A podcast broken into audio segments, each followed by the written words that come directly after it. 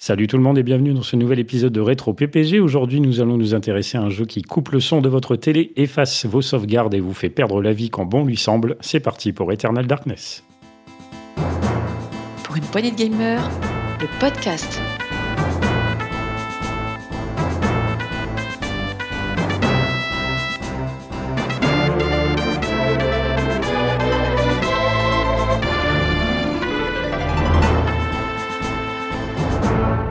Autour de la table pour en parler avec moi, il était tout désigné pour ce podcast. Il peut épeler les noms des quatre divinités du jeu à l'envers. Salut Setzer. Oula, euh, salut. Je. Ouais, euh, Chatourga, A, G, R. Ouais, non, non, j'arriverai pas. J'arriverai pas. non, un petit peu dur quand même. Il y a des limites à tout. Ouais, ouais, il y a des limites au fanatisme, oui. ça va? Bah écoute, ça va, ça va. euh, ça fait super longtemps et du coup, ça fait super plaisir de, de revenir. Euh, je, j'espère que j'ai pas perdu mes réflexes, mais écoute, on, on verra ça. Ça va bien se passer. En plus, là, on parle. Oui. euh, T'es là ce soir, c'est justement parce qu'on parle d'un sujet que tu maîtrises particulièrement. Oui, parce que je vous ai dit que vous ne l'enregistreriez pas sans moi, quoi qu'il arrive, effectivement. C'est- J'ai peut-être un petit peu imposé le truc. Mais oui, oui, c'est, c'est ça. C'est un peu comme si on faisait un podcast sur euh, Guitar Hero ou Metal Gear et que j'étais pas dedans. Exactement. C'est inconcevable. Inconcevable. Un de ses ancêtres a mis les pieds une fois dans la cathédrale d'Amiens. Salut Sagaz. Salut tout le monde. J'ai pas vérifié ton arbre généalogique, mais il y a de bonnes chances quand même. Oh, peut-être, on sait jamais. Ça va? Oui, ça va et toi? Bien, bien.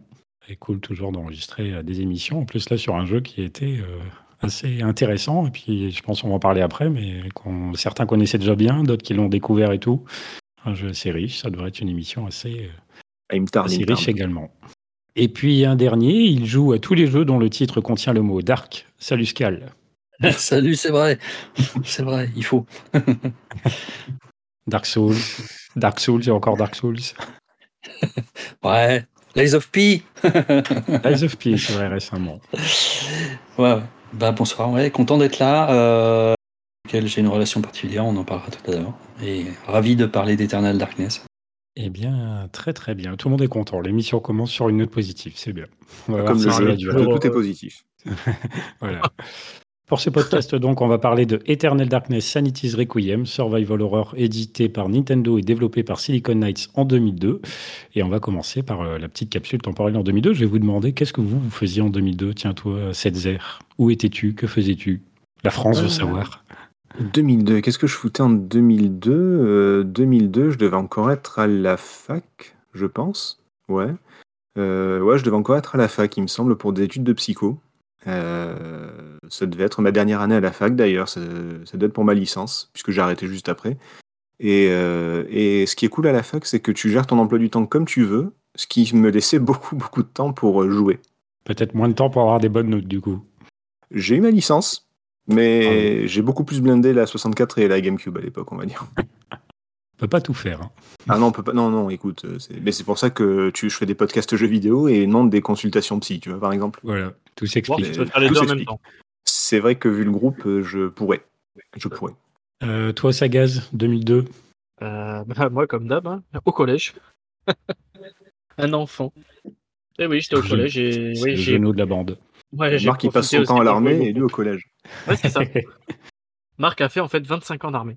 Mais toi, toi, t'as 25 ans de 55 ans de collège. collège. Exactement. c'est c'est même plus à jour sans fin. Là. C'est- Ouais, c'est Euh, PPG, et Escal en 2002, qu'est-ce qu'il faisait? Il était à la retraite. lui. J'habitais encore à Paris, j'étais euh, avenue de Lomière, c'était chouette, chouette quartier, 19e. Et puis euh, niveau boulot, euh, après le Big Bang euh, qui avait eu un gros problème, vous savez, la bulle financière qui avait explosé, euh, bah, commençait euh, la, la grande aventure de développement sur Internet pour moi. Voilà. Ça roule. Le pionnier. Archéologue. Euh, alors, on va faire un petit tour d'horizon de la culture en 2002, de quelques éléments culturels de l'année 2002. Je vais commencer par le cinéma. Je vous cite euh, des noms de, des titres de films sortis. Alors, c'est a priori là en France les premiers que je vais vous donner. Euh, vous me dites vite fait, voilà, si ça vous parle, si ça vous parle pas, si ça vous plaît ou pas. Si je vous dis La mémoire dans la peau, Pas mal. pas mal dit Sagaz. Les autres, ils sont Moi aussi, le premier, il c'est. est bien. C'est un bon film, c'est avec. euh, me- euh, merde, euh, putain, c'est- j'ai oublié son Ouais, nom, Matt Damon, je crois que t'étais bien. Matt. Damon. Ouais, ah Matt oui, Damon. d'accord. Ah non, non, j'aime Ouais, pas bon, le-. Le, le pre- premier est un bah, bah, super film d'action. quoi. On avait aussi Spider-Man, Lequel? Spider- le tout premier, visiblement. Ah oui. Sam- Raimi? Sam Raimi? Sam Raimi. c'est ça? Exactement. Ouais, Ah, bah le... ouais, ça c'est plutôt des films pour mon fils, il les a dosés à, à fond. Je sais pas combien de fois il les a vus les trois premiers. Bon, ça reste mon préféré, le premier. Enfin, la première trilogie. Ok, bon, moi je vais pas mentionner, je ne suis pas du tout spécialiste en super-héros, surtout chez Marvel. tu, tu peux apprécier quand même. Mais oui, mais je m'en souviens pas vraiment, donc je vais pas donner un avis. Donc tu n'as pas apprécié quand même. C'est que j'ai peut-être pas suffisamment apprécié. Voilà. J'ai que de très très brefs souvenirs. Le bouffon vert, voilà, vaguement. Euh, Ouais, tu, tu prenais pas trop de risques là. Non, mais bon. New York, une toile Au d'araignée. hasard. Euh, Minority Report est également sorti cette année-là. Ah, ça, pas mal. ça, je m'en souviens très bien, parce que j'adore ce film. Bah, ouais, tiré d'une nouvelle de Philippe Cadic. Très bon Oui. film. N'est-il pas Très bon film, oui, effectivement. Même si euh, il est quand même, c'est très largement adapté de la nouvelle en question. Oui, oui, c'est Expanded Version. Expanded Hollywood Version. Tom Cruise. hein. Avec 14 DLC. oui, c'est vrai. Euh, en 2002, nous avions aussi Meurt un autre jour, James Bond. Ah. Hmm. Je suis pas un James Bond boy. Je me souviens pas dessus. J'ai vu certainement, mais alors, aucun Je ne souvenir. prétendrais pas être un James Bond boy, mais de toute façon, celui-là, il est pas terrible. En 2002, on avait aussi. Insomnia, film de Christopher Nolan, Insomnia, Insomnia. C'est avec qui avec euh, Williams et Pacino. Pacino Ah ouais, il était cool celui-là. Pour bon, Williams dans un rôle un peu dramatique, là, fait un peu, un peu sérieux, c'était c'était cool. Ça Exact. change. Ah, faudrait, que je le, faudrait que je le voie, je le- ça me dit rien. Ah ouais, Pas très, vu, très, ouais. très bien. À voir, à voir. Euh, nous avions également Star Wars 2, l'attaque des clones. C'est pas le pire film euh, de l'histoire? Non, je déconne. Mais C'est pas le meilleur. hein. De toute façon, la première trilogie, je, je, je, je ne me prononcerai pas. Je me prononcerai pas non plus, mais je ne suis pas du tout un Star Wars fan, donc euh, voilà. Euh, 2002, on avait également Signe de Shyamalan. Ah, Shyamalan. Ah, c'est pas son Ouais. meilleur. hein. Ouais, euh, j'aime bien. Les, les- les acteurs sont assez fous dedans, donc euh, moi, je- j'aime bien. C'était pas mal. C'est pas mon préféré, mais Et puis, euh, plus ou moins qualitatif, ça c'est selon les goûts de chacun, nous avions également Resident Evil. Ah, Ouais, comme tu dis, c'est le en meilleur fonction des film goûts de chacun. l'histoire se- selon, euh, se- selon Rowling, non? Oh, C'est bien possible. charrie. Il est- Je charrie. Bisous. Hein. Ah, ça va lui, ça va lui, ça va rester. hein. Ça, c'est- qui avait adoré, enfin qui avait apprécié en tout cas la série Netflix euh, sortie assez récemment. Non, mais on peut, Ah, on peut dire au moins un truc positif euh, sur ce film. C'est que c'est le moins pire. Le premier est le moins pire de tous. C'est ce que j'allais dire, oui. Et ben, c'est le seul que j'ai vu, donc du coup je sais pas, mais parce que, Ah oui, parce c'est- que vous, parce que vous n'arrivez pas à voir l'œuvre dans sa globalité. C'est pour ça, vous ne voyez pas la, la grande image, vous voyez. Non, vous vous arrêtez à des détails, c'est tout. Euh, Vous avez raté quelque chose. Voilà. Le, le Resident Verse. Non, mais je les ai tous vus. Hein. Moi, je suis moqueur, mais je les ai tous vus. Mais Oh merde. c'est pas pour autant que je les apprécie. Tu as le droit, tu as le droit. Euh, aux États-Unis, on avait également quelques films importants. Là, j'en avais marqué deux, comme Arrête-moi si tu peux. Ah. Ah oui, et Spielberg. Pas mal, ouais. Spielberg avec DiCaprio. Ouais. Chouette, Et- très Et drôle. puis on avait aussi en, dans le genre science-fiction Equilibrium. Ah oui, série B euh, sympathique. Je ne sais pas ce que c'est. Euh, un film de. Alors, c'est avec Christian Bale. Il y a une histoire euh, comme quoi ils ont plus le droit d'avoir des sentiments. et, euh, Ah oui, alors, c'est- le- je- connais ce film parce qu'ils ont fait la, ils l'ont fait dans deux heures de perdu, le podcast euh, Pas Cinéma, et euh, ça m'a beaucoup fait rire. Mais du coup, je, je- non, je, je le connais sans le connaître. ouais. Ok. ça ne me On donne pas envie. Ça marche. On va passer à la musique. On va voir qui est le jukebox vivant de la soirée. Je vous dis le titre, on voit qui est capable de trouver l'interprète. Si je vous dis j'ai demandé à la lune. Indochine. Indochine. Ouh, rapide. Si je vous dis stash stash. Bratislava. Oh oui. putain. Eh oui. Ah, c'est mon premier blind test, les gars. Je vous le dis, je vais tout niquer. Ah, il est fort, il est fort.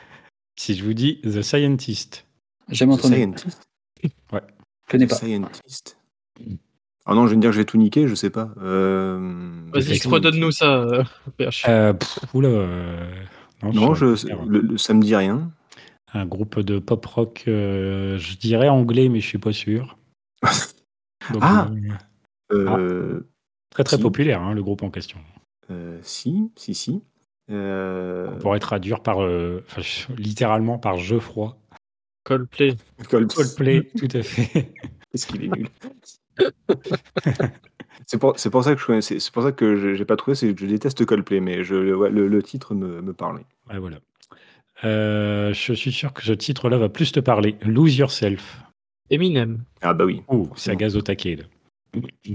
Si je dis, on va passer dans la chanson française, Au soleil. Ah Jennifer. Jennifer, bien. Si je dis, c'est une belle journée. Mylène Farmer. Mylène Farmer, bravo.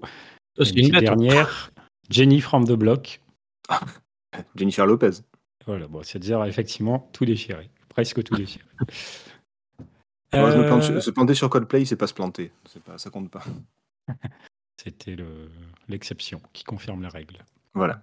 Oh. Euh, petit tour d'horizon, il est content, c'est très bien. Tout le monde est content en ce début de podcast, c'est magnifique. c'est Jacques Martin. C'est ça, c'est une super émission. J'adore. Euh, 2002 en jeux vidéo, je vous cite pareil là quelques exemples de jeux à leur sortie soit en Europe ou aux États-Unis ou au Japon. Là, je les ai pas précisés, mais en tout cas c'est 2002 dans le monde. On a eu notamment GTA Vice City. Ouais, pas mal. Je suis totalement imperméable au GTA.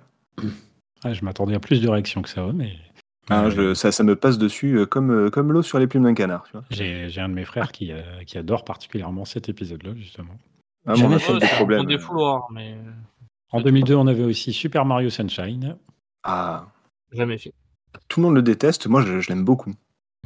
Ouais, moi j'aime bien, mais bon, c'est un oui mais comme console plus. Là, tu vois. Ah non, il est cool. bon, bref. Euh, on avait aussi Unreal Tournament 2003. Tu veux Jacques Martin et de la poésie, là, là Juste t'es servi. Et ouais, là, c'est FPS, euh, Scal est parti. Scal a quitté, Scal a quitté la salle. Scal a quitté PPG carrément. Oui, c'est- il s'est barré. Je quitte le groupe. Kingdom Hearts. Je sais pas si ça vous parle plus. Très bon. Très bon. Je- les adore. Je, je, je conchis euh, Nomura et, et ses grands pieds. Mhm. Je, déteste. Forcément que Sagaz, il aime bien. Il a une statue de Sephiroth sur son bureau. là. Oui, mais Sagaz, il, il- il a 12 ans, je peux pas lui en vouloir. C'est- Ah Et j'ai une statue de Cloud aussi euh, dans ma chambre. Ah, ah. Tu Ah, mais c'est pas comme de- attendre un, un- un petit jeu qui s'appelle Rebirth euh, l'année prochaine, toi Non, oh, il est juste précommandé, c'est tout. C'est un crossover euh, que j'ai trouvé étrange dès le départ. Ça m'a jamais attiré. J'ai trouvé ça trop bizarre. Aucune, euh, aucun intérêt. C'est c'est conceptuel. Aucune Ah, attirance, je veux dire. No- Nomura arrive à aussi, il est très fort, je sais pas comment il fait, mais il arrive aussi bien à, à chier sur euh, Square que sur Disney. Je sais pas comment il fait, il doit avoir deux trous de balle, mais euh, Et il- plusieurs il fois de suite. Et- ah oui, et, et les gens, et les gens aiment. hein. Il n'y a pas que Sagaz, attention, on pourrait croire que c'est le, le, le petit frère attardé de la famille, mais non, non, pas du tout. Il y a plein de gens qui aiment. hein. C'est- C'est Ouais, Il y a incroyable. plein d'attardés partout. Euh, Scal va requitter le groupe. Medal of Honor, débarquement allié. Ah, c'est pas celui avec la super scène au début là? Alors, je suis Façon. Si elle est au euh, tout début, mais façon Soldat Ryan, probablement le, ouais, il y a probablement le niveau façon Soldat Ryan. Mais Parce je, je crois- que. de souvenir, j'avais une version PC à l'époque. Je sais pas si c'est débarquement allié, mais la scène en question, c'était pas le premier niveau du jeu. Ah, je sais plus, mais en tout cas, je me rappelle d'un Medal of Honor où il y avait ça, et, et c'était autant j'aime pas ce genre de jeu, autant c'était assez euh, fabuleux. Mais bon, Ouais, ouais, c'était- pour l'époque, très spectaculaire. Euh, 2002, c'était aussi Resident Evil Rebirth. Peut-être une Ah autre oui. qualité que le film qui Ah est sorti l'année en question. Eh, C'était un, c'était c'est incroyable. c'est le comment, c'est le remake, c'est ça? Celui sur euh, GameCube Ouais. C'est ça, hein, c'est le remake GameCube. ouais. Ouais, ouais, incroyable. Assez Encore aujourd'hui, ouais. Tout à fait. Parce que c'est contrairement, voilà, contrairement au remake du 2 et du 3, euh, là c'était un bon jeu et un bon remake. Ah Alors, ouais, les non, remakes modernes sont peut-être des bons jeux, mais ne sont pas des bons remakes. Je, je les ai pas fait, mais, mais celui-là, il était euh, exceptionnellement bon, quoi. Et superbe tout, tout court, hein, visuellement, ambiance et tout, c'était euh, waouh. Impressionnant, ouais. On avait aussi à l'époque Pro Evolution Soccer 2. Je sais pas, je sais plus s'il y a des footeux parmi vous. À part Il y moi. a que toi. Ouais, il y a que toi, ouais. Il y a que moi, bah, bah, voilà. Sachez que c'est peut-être d'ailleurs le premier PES auquel j'ai joué, je crois. Euh, Je- nous, avions également, nous avions également Splinter Cell. Ah oui, bien. Bon, c'est pas mon délire. Et puis un petit dernier, Burnout 2. C'est plus mon délire. C'est- C'était pas mal, ça. Sachant le que- 3. Sachant qu'on a fait un podcast sur Burnout 3 hein, il y a quelques, ce que semaines, quelques mois de ça. Donc n'hésitez pas à aller réécouter ça. Écoutez ou réécoutez ça. Voilà, c'était le tour d'horizon un petit peu de 2002 pour se faire une idée, recontextualiser euh, tout ça, Oui, de se il y avait des bons trucs. de- Il y a quand même pas mal de bons trucs. Ouais. Mm, En jeu mm. vidéo, là, on est sur une assez belle période, hein, je pense. Est-ce que Eternal Darkness fait partie de cette belle période? C'est ce qu'on va voir durant l'émission. Oui. Setzer, tu nous as préparé une petite présentation du coup du studio qui s'est occupé de ça, en l'occurrence Silicon Knights. Je t'en prie. Euh, oui, alors je vais essayer. C'est une histoire qui est, euh, qui est comment dire, pleine de, pleine de surprises, pas que des bonnes, hélas. Je vais essayer de faire court parce qu'il y, a- il y a quand même pas mal de, de rebondissements. Alors, il faut savoir que, que Silicon Knights, c'est un studio qui a été créé, qui a vécu et qui est mort autour d'une personne, Denis Diac, euh, qui est un Canadien qui est né dans la région de l'Ontario, si vous voulez tout savoir. Euh, en 1991, il a 25 ans, il sort de, de ses études et il décide de fonder, ou plutôt de cofonder avec son ami euh, Rick Gertz, un studio de développement qui s'appelle Silicon Knights, les Chevaliers de Silicium. Euh, pourquoi ce nom? Parce qu'ils voulaient absolument, euh, dans, dans leur, dans leur idée, à ces, ces- deux jeunes, euh, jeunes hommes, euh, ils voulaient être les, les chevaliers en armure brillante qui allaient combattre pour le bien des joueurs et leur montrer la lumière, quoi, en gros. Un petit peu mégalomane, mais, mais, mais en tout cas, c'est une bonne intention. Un peu chevalier comme- d'Athéna. Ouais, ouais, ouais, ouais. Je pense qu'ils étaient plus chevaliers en armure parce qu'ils sont très très branchés Heroic Fantasy. La preuve, c'est qu'ils sortent euh, beaucoup de titres sur ordinateur, Atari, euh, Amiga dans un premier temps, puis MS-DOS PC de- par la suite. Et ce sont euh, des jeux qui s'appellent euh, Cyber Empires, Fantasy Empires, Dark Legends, et ce sont des souvent des pas souvent, mais il y en a un avec une licence euh, D&D, enfin Donjons et Dragons. Il y en a un, c'est un tactical, c'est du tour par tour, c'est c'est des chevaliers, c'est des dragons, c'est des robots, enfin c'est tout ce qui est euh, tout ce qui est bien geek. Euh, on, sent que les gars ont été biberonnés à ça. Euh, ça marche, ça marche plutôt pas mal, mais c'est pas le- la folie non plus. Euh, Jusqu'en 1996 où ils sortent leur premier gros titre, Blood Omen, Legacy of Kain. Alors tout le monde se souvient surtout de Soul River, la suite de, de Legacy of Kain, mais il y avait un premier, Blood Omen. Je sais pas si vous, vous voyez le jeu ou pas du tout. J'ai pas aimé celui-là. En vue de dessus, Ouais. En vue de Non. dessus. Ouais, c'est pas le ah, c'est pas le Soul River euh, 3D Ouais, euh, ouais, comme on connaît avec Raziel et compagnie, c'est l'histoire de, de Kane et en vue de dessus avec un petit inventaire à la Diablo là en case et tout sur le côté. Enfin c'est assez particulier, c'est très sanglant et, euh, et ça connaît un gros gros succès euh, à tel point que euh, alors en, en fait comment est-ce que ce qu'on en est arrivé là, c'est surtout que euh, ce jeu a été créé donc par euh, Denis Diac mais en collaboration avec Crystal Dynamics, euh, qu'on connaît plutôt bien, Tomb Raider, Crash and Burn, Gex, euh, et une personne en particulier qui s'appelle Lyle Hall. Euh, les deux gars s'entendent très très bien. Ils, ils, ils créent ensemble les piliers de Nosgoth qui deviendront donc Blood Omen, sauf que, sauf que Denis Diac est un petit peu bête et, et en fait il accepte des conditions de, de- un contrat avec des conditions complètement absurdes euh, pour finir le jeu à tout prix. Sauf que euh, ça finit en gros procès. C'est le premier gros procès de, Silicon Knights euh, qui est débouté, qui, perd le procès et qui en plus n'a plus le droit d'exploiter Legacy of Kain. Donc, toute la licence. Donc, eux qui voulaient faire un préquel, ils ne peuvent pas le faire, ils sont interdits de le faire, et c'est Crystal Dynamics qui fera la suite sous le River. En attendant, bah, gros coup de, déprime chez, chez Silicon, on vient de leur enlever leur, premier gros succès, le, le droit de travailler sur leur premier gros succès, qui est, ce qui n'est pas évident à, à avaler, mais c'est pas grave. Ils se remettent en selle, comme tout bon chevalier. Et à l'E3 1999, l'E3 c'est un vieux truc, hein, cherché, dans, euh, cherché dans une encyclopédie, hein. Euh, ils présentent le jeu Too Human. Je sais pas si ça vous dit quelque chose. Trop humain. T-O-O. Ouais, le, titre me parle, mais je ne Ouais. n'arrive pas à associer une image là tout de suite. C'est normal, on va, on, on va revenir dessus, le, le titre vous parle peut-être, mais il présente un jeu sur PlayStation, la première, Too Human, euh, qui est un truc, euh, on va dire en gros, euh, un petit peu cyberpunk, et qui, a, qui, de- qui devait être édité par Electronic Arts, c'était supposé être un gros jeu sur 4 CD, enfin c'était un, titre important, sauf que Sauf que, sauf que ils se font repérer par, par Nintendo of America, un certain Henry Starchi, qui, qui repère qui repère Silicon Knights et Denis Diac, et il réussit à les faire venir dans l'écurie Nintendo. On laisse tomber To Human, ça, repart euh, en, en attente, quelque part dans les limbes, euh, et, euh, Silicon devient, euh, devient un studio pour Nintendo. Un jour, les deux hommes, là, donc Henry Starchi et Denis Diac, discutent, ils sont tous les deux en train de jouer à Resident Evil 2, et ils trouvent ça absolument génial. Et parce qu'on peut pas leur en vouloir, hein, c'est, pour moi c'est le meilleur en tout cas de Resident Evil. Et du coup, ils partent sur le principe de faire un jeu d'horreur. Pas un survival, hein, un jeu d'horreur. Un jeu d'horreur psychologique. Pas un film de, de série Z avec des, des, jumpscares et des trucs comme ça, mais un jeu d'horreur. Un truc psychologique qui vous met la pression. Un petit peu ce que sera, euh, ce que ce qu'a été un peu Silent Hill, par exemple, comparé à, Resident. Et c'est là qu'est né le projet Eternal Darkness. Un jeu qui devait d'abord sortir sur euh, Nintendo 64, on en parlera peut-être plus tard, et qui finalement, au dernier moment, au moment où il devait sortir sur 64, a été reprogrammé sur GameCube. Il sort en 2002, comme l'a très bien dit PH.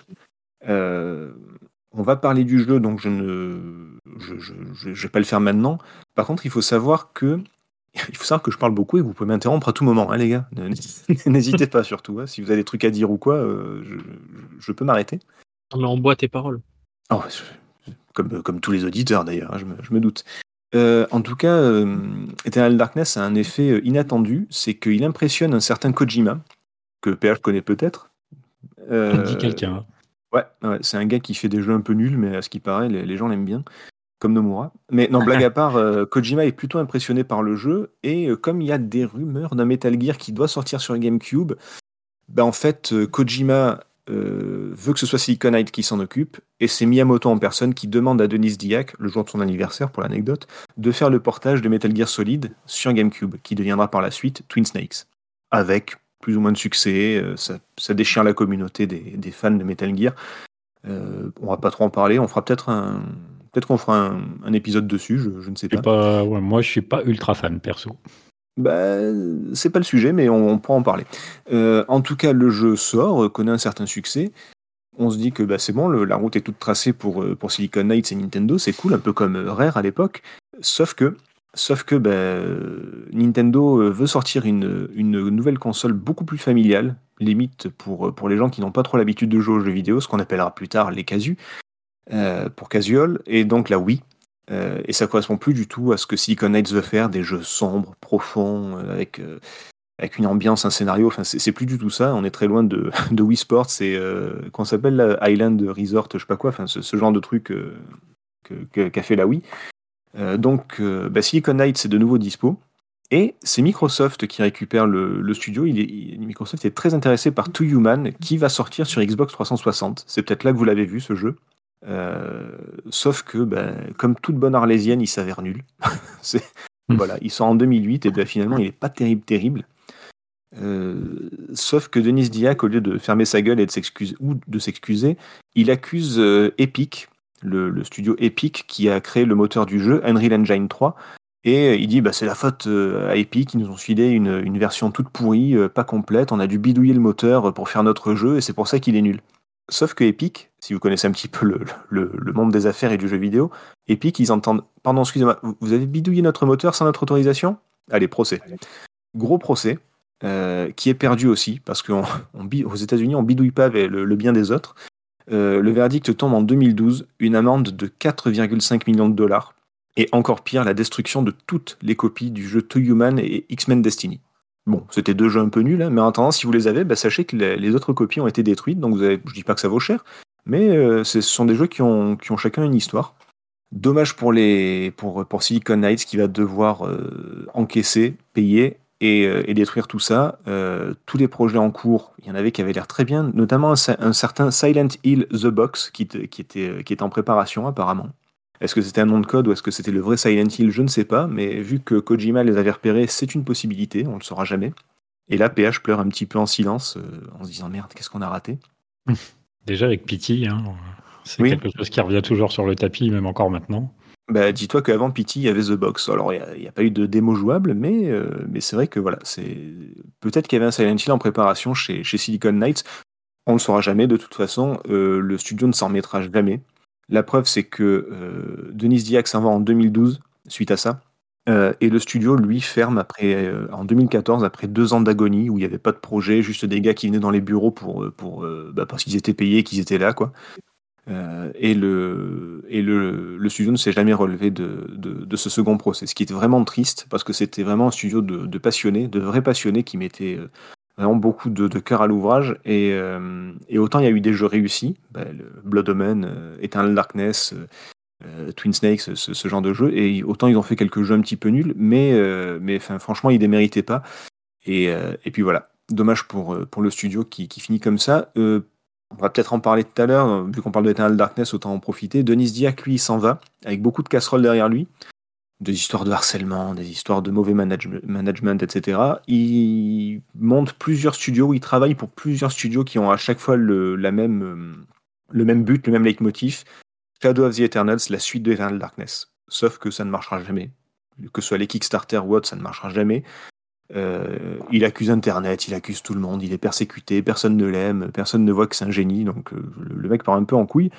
Euh, et puis bah, aujourd'hui, euh, il fait partie du studio Apocalypse, qui, ne fait rien, qui parle de vieux jeux comme euh, Twin Snakes ou comme Eternal Darkness, mais qui ne produit rien. Et, puis ben voilà, on ne sait pas. C'est un gars qui est, tout seul dans son délire, qui des fois amène des grands noms avec lui, mais qui ne produit plus rien. Et là, c'est assez triste de se dire que qu'un gars comme ça et un studio comme ça qui ont fait des merveilles. Enfin, Eternal Darkness, pour moi, c'est vraiment euh, un pilier de, de ma vie vidéoludique. Ben, que ça finisse comme ça, c'est quand même assez triste. Ouais, derrière euh, toutes les success stories, il y a aussi malheureusement beaucoup d'histoires comme ça qui sont beaucoup moins reluisantes. hein. Exactement. Alors, il y a, Ouais, il y a juste, juste pour dire à propos d'Apocalypse Studio, et moi ce que j'avais noté, c'est qu'ils étaient sur un, une espèce de d'ARPG en, en free-to-play euh, éthique, entre guillemets, qui Ouais. s'appelle Dead House euh, Sonata. Voilà. Euh, c'est pas encore, euh, c'est en cours de développement. J'ai vu des, j'ai vu des images, rien, rien d'impressionnant pour bon, de ce que j'ai vu, hein, franchement. Mais apparemment, ce serait leur, leur projet. Bah, tout ce que j'espère, c'est que ça va sortir parce que avant de s'appeler Apocalypse, c'était Quantum Entanglement Entertainment, intrication quantique, bref. Et pareil, c'était le ce même genre de studio qui devait faire des trucs, qui parlait de ses gloires passées, mais qui a jamais rien fait. Donc, écoute, tout ce que je souhaite, c'est me tromper et qu'ils sortent enfin un jeu et qu'on puisse enfin, euh, je sais pas, espérer une suite pour Eternal Darkness. Euh, c'est Nintendo renouvelle les droits dessus sur les noms euh, régulièrement, mais on voit rien venir. Donc, espérons que, que Apocalypse fasse quelque chose. Un jour, peut-être. Ah, J'espère. Cro- Croisons les doigts. Mm. Merci bien pour ce, cet historique assez concis et néanmoins complet. Euh. Euh, tu, je vais te redonner encore un peu la parole. hein. Je pense que Ah. les auditeurs ne t'ont pas encore assez entendu. que C'est vrai, vous- vas vous lassez pas de moi. peu, euh, qui va nous présenter un peu euh, plus précisément bah, du coup, ce qu'est Eternal Darkness.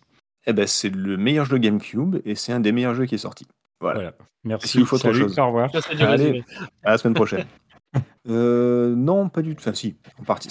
Ce que j'ai dit était en partie vrai quand même. Non, mais oui. ben, euh, exactement. C'est un peu l'histoire de ma vie. Eternal Darkness, sorti en 2002. Euh, je vais vous raconter l'histoire. C'est l'histoire de Alexandra Roivas. Notez le nom, hein. Euh, on en parlera tout à l'heure. Alexandra Roivas qui se fait réveiller par un coup de fil au milieu de la nuit. Son grand-père qui, qui habite à Rhode Island dans un grand manoir est retrouvé par la police. Il est décédé.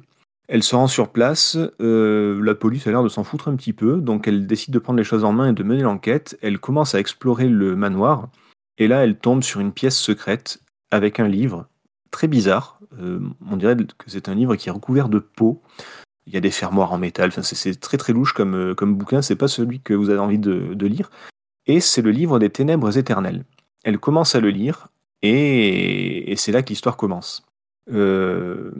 Elle lit l'histoire de Puce Augustus, qui est un centurion romain de, je ne sais plus quel siècle, et qui va qui va euh, comment dire, qui va se retrouver confronté à un choix, et il va réveiller une. euh, c'est comparé à des dieux au début, mais ce sont des espèces d'horreurs cosmiques euh, dignes de, Lovecraft. Il, va devenir le, comment dire le, servant de cette entité. Il va tenter de la ramener à la vie et de détruire le, monde et d'asservir l'hu- l'humanité.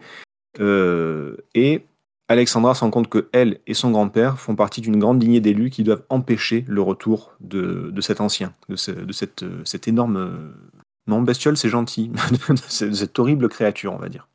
Euh, le, au niveau du jeu, ça se déroule. Il y a deux phases. Il y a la phase où vous incarnez Alexandra Roivas qui explore le manoir. Et à chaque fois qu'elle elle, va trouver dans, dans le manoir des pages du livre des Ténèbres éternelles. Et ces pages, ce sont les histoires d'un de ses élus qui, depuis des siècles et des siècles, luttent contre le retour de- des anciens. Et à chaque fois, ces élus, euh, qui connaissent une fin tragique, euh, euh, ont une histoire. Et donc, on va, on va revivre, le joueur va revivre cette histoire, acquérir un nouveau pouvoir. Alexandra pourra utiliser ce pouvoir de nouveau dans le manoir, trouver une autre page, relire une nouvelle histoire, acquérir un pouvoir, etc. etc. Donc c'est assez classique au niveau du, du déroulement, mais euh, je, je, pense qu'on va en parler dans les, les, points positifs, mais il y a beaucoup de, de bonnes idées au niveau de, du système de jeu. Euh, système de jeu, c'est euh, un jeu de... Comment on pourrait dire? Comment vous le qualifieriez, vous, le jeu? Un jeu d'action? C'est un aventure-action pour moi. Ouais, ouais voilà. On appelait un aventure-action à l'époque. Ouais, je sais pas si ça se dit ouais. encore, mais... Ouais, ça me paraît pas mal, ouais. Euh, où, on, où on incarne donc différents personnages. Euh, avec, euh, il y a un côté Resident Evil, forcément, un manoir, des caméras fixes, etc. Enfin voilà, ça y ressemble beaucoup. Euh, Qu'est-ce que je pourrais vous dire? Il y a une douzaine d'élus à, incarner. Chacun a des caractéristiques spécifiques. Par exemple, il y a une danseuse de, de, de l'Empire, c'est des Khmers, je crois, qui, Elia, qui est une danseuse, donc qui va être plutôt frêle, mais assez rapide, et qui va manier des armes légères. Et à côté de ça, on a, on va avoir, je sais pas moi, un, guerrier qui va manier une grande épée et qui va être beaucoup plus, plus lourd à, manier, mais qui fait beaucoup plus de dégâts. Donc chaque personnage a un petit peu sa, façon de jouer, ses propres armes qui sont en rapport avec l'époque, bien sûr. Il euh, y a aussi un pompier hein, dans notre époque moderne, par exemple, ou un photographe pendant la, Première Guerre mondiale, enfin un photographe, reporter, pardon, euh, mais aussi un moine au temps de l'Inquisition. Enfin, il y, a beaucoup, beaucoup d'époques qui sont traversées, qui sont, traversées, merci, et de types de personnages qui sont, proposés. Euh, Qu'est-ce qu'il va y avoir? Il va y avoir forcément la, jauge de santé normale. Il va y avoir la jauge de magie, puisqu'on peut faire de la magie. Euh, qui est un point intéressant d'ailleurs. Et il va y avoir une grosse, grosse nouveauté par rapport à ce qui se fait dans ce, type de jeu, c'est la jauge de santé mentale.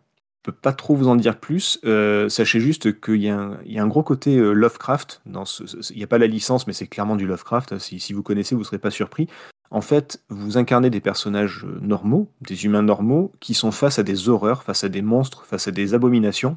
Et quand ils les voient, ils perdent un petit peu de leur santé mentale. Et le fait de perdre sa santé mentale, ça va avoir des implications dans le jeu, dont on parlera plus tard, je ne peux pas trop spoiler. Euh, mais voilà, c'est un nouveau paramètre euh, dont il faut tenir compte. On peut perdre de la santé, on peut utiliser de la magie, mais on peut aussi perdre de la santé mentale, et c'est super, super important pour le, reste de l'aventure. Euh, Qu'est-ce que j'ai oublié? Bon, je pense mmh. qu'on a à peu près fait ouais, le tour. Fait un peu le tour, là. Ouais, c'était clair Ça me paraît très clair. Ouais, je vous cache pas que je l'ai fait un petit peu au... Au talent. Au débeauté. Ouais, voilà, je l'ai fait un petit peu, euh, pas, pas, à l'arrache non plus, mais c'est vrai que j'ai, autant j'ai eu le temps de préparer l'histoire de, de, Sili, de Silicon, autant j'ai pas eu le, le, temps de faire le, le, jeu.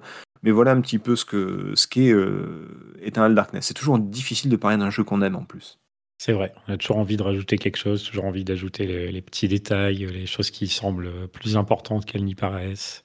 Oui, c'est ça. Et puis là, si je ne me retenais pas, je faisais le podcast tout seul sans mmh. vous. Donc je, voilà, je, je, je vous laisse la parole.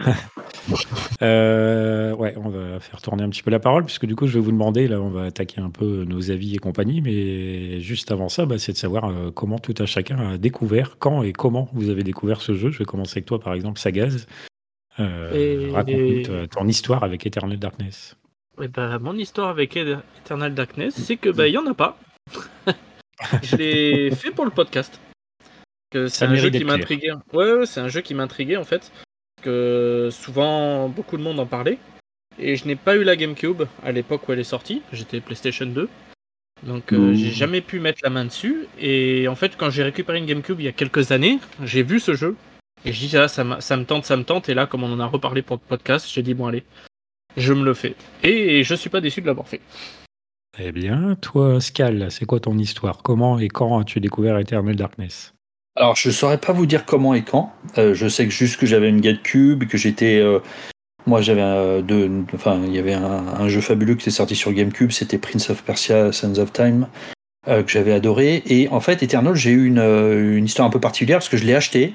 Et à l'époque, on achetait et on revendait des jeux. Pas, pas tout le monde, hein, mais moi, je faisais partie de gens qui étaient beaucoup, beaucoup dans le dans l'achat et la revente, c'est-à-dire l'occasion, mm -hmm. en gros. Et c'est un jeu que j'ai revendu et que j'ai racheté et auquel j'ai rejoué et que j'ai adoré après. Quoi. Voilà. Et, et que j'ai revendu et que j'ai racheté et que j'ai revendu. non, je l'ai pas fait 50 fois. Ça m'est arrivé pour de la musique, par contre, de faire ça deux fois. Euh, mais là, je l'ai fait une seule fois. Euh, et l'autre truc aussi, c'est que quand j'y ai rejoué, je me suis aperçu que j'avais absolument tout oublié de ce jeu. Et pourtant, je l'avais aimé, quoi. Mais je pense que c'est, j'ai jamais, je les, a, je les avais jamais ref, ref, enfin, D'habitude, quand j'aime un jeu, je l'ai, euh, je l'ai fait, je l'ai refait, je l'ai refait. je suis dedans et tout ça. Celui-là, je l'ai, je l'ai, honnêtement, je l'avais jamais refait, ce qui fait que, bah, il y a quand même pas mal de temps qui est passé, mine de rien. Ça fait beaucoup de, ça fait 20 ans. Et en fait, j'ai redécouvert totalement le jeu, en fait, comme si j'y avais jamais joué. Assez étonnant. Voilà. C'est une chance, c'est génial. Des fois, j'aimerais oublier des jeux pour pouvoir les refaire. C'est trop cool, ça. Pour retrouver ce sentiment. Cette chance d'avoir une mémoire de merde, les amis. oh là là, super. Euh, euh. vu que mon avis a été donné euh, très, très largement avant, toi, PH bah, Pour ma part, c'est plutôt voilà, c'est une histoire très simple, plutôt comme celle de Sagaz, c'est-à-dire que c'est un jeu auquel je n'ai pas spécialement prêté attention à l'époque. Et donc, euh, je l'ai fait uniquement pour le podcast. Je l'ai oh. terminé d'ailleurs, je l'ai fait cet été. Ah, cool. c'était quand même une assez bonne, euh, assez bonne découverte. Après, Après que je t'ai euh, poussé à le faire. bah, je crois que c'est ça, ouais. T'étais parti, t'étais bien parti. Je me suis dit, oula, je vais me lancer aussi parce que sinon il va me spoiler des trucs, ça va pas aller. Ah, c'est pas mon style quand même. Ne sait, on ne sait jamais, on ne sait jamais. Donc euh, voilà, histoire toute simple, sachant que bon moi là j'ai joué euh, comme la plupart du temps sur émulateur. Bout c'est pas bien, mais de toute façon c'est un jeu qui me semble-t-il n'est jouable que sur GameCube euh, d'origine. Exactement. Donc au moins c'est pas compliqué. C'est encore trouvable et puis la GameCube ça reste encore potable sur les écrans d'aujourd'hui. ça commence à monter les prix hein, par contre. Ah ça, d'autres ah, chose. Ça, monte bien. Eternal Darkness notamment commence à bien monter. Toi du coup c'est un jeu que tu as acheté à l'époque? Euh, oui, parce que sur euh, moi la GameCube, je l'ai acheté avec un de mes premiers salaires, euh, avec avec Luigi's Mansion que j'ai fini en un après-midi. J'étais bien dégoûté. j'ai adoré, mais j'étais bien dégoûté. Et donc je cherchais d'autres jeux. Puis un jour j'ai vu ça, je me suis dit, mais alors vraiment sans conviction, bah tiens, je vais le prendre. Ça a l'air cool, mais mais sans plus. Et, et j'ai tout de suite adoré. Vraiment tout de suite adoré ça. C'est c'était tout ce que tout ce côté-là qui n'y avait pas dans Resident Evil que qu'on retrouvait là-dedans et c'était vraiment très très cool. Et depuis, je l'ai jamais lâché. Quoi. Je l'ai revendu, je l'ai même plus la GameCube, euh, mais je l'ai gardé deux trois jeux que, auxquels je tiens vraiment vraiment beaucoup, euh, et, notamment celui-là.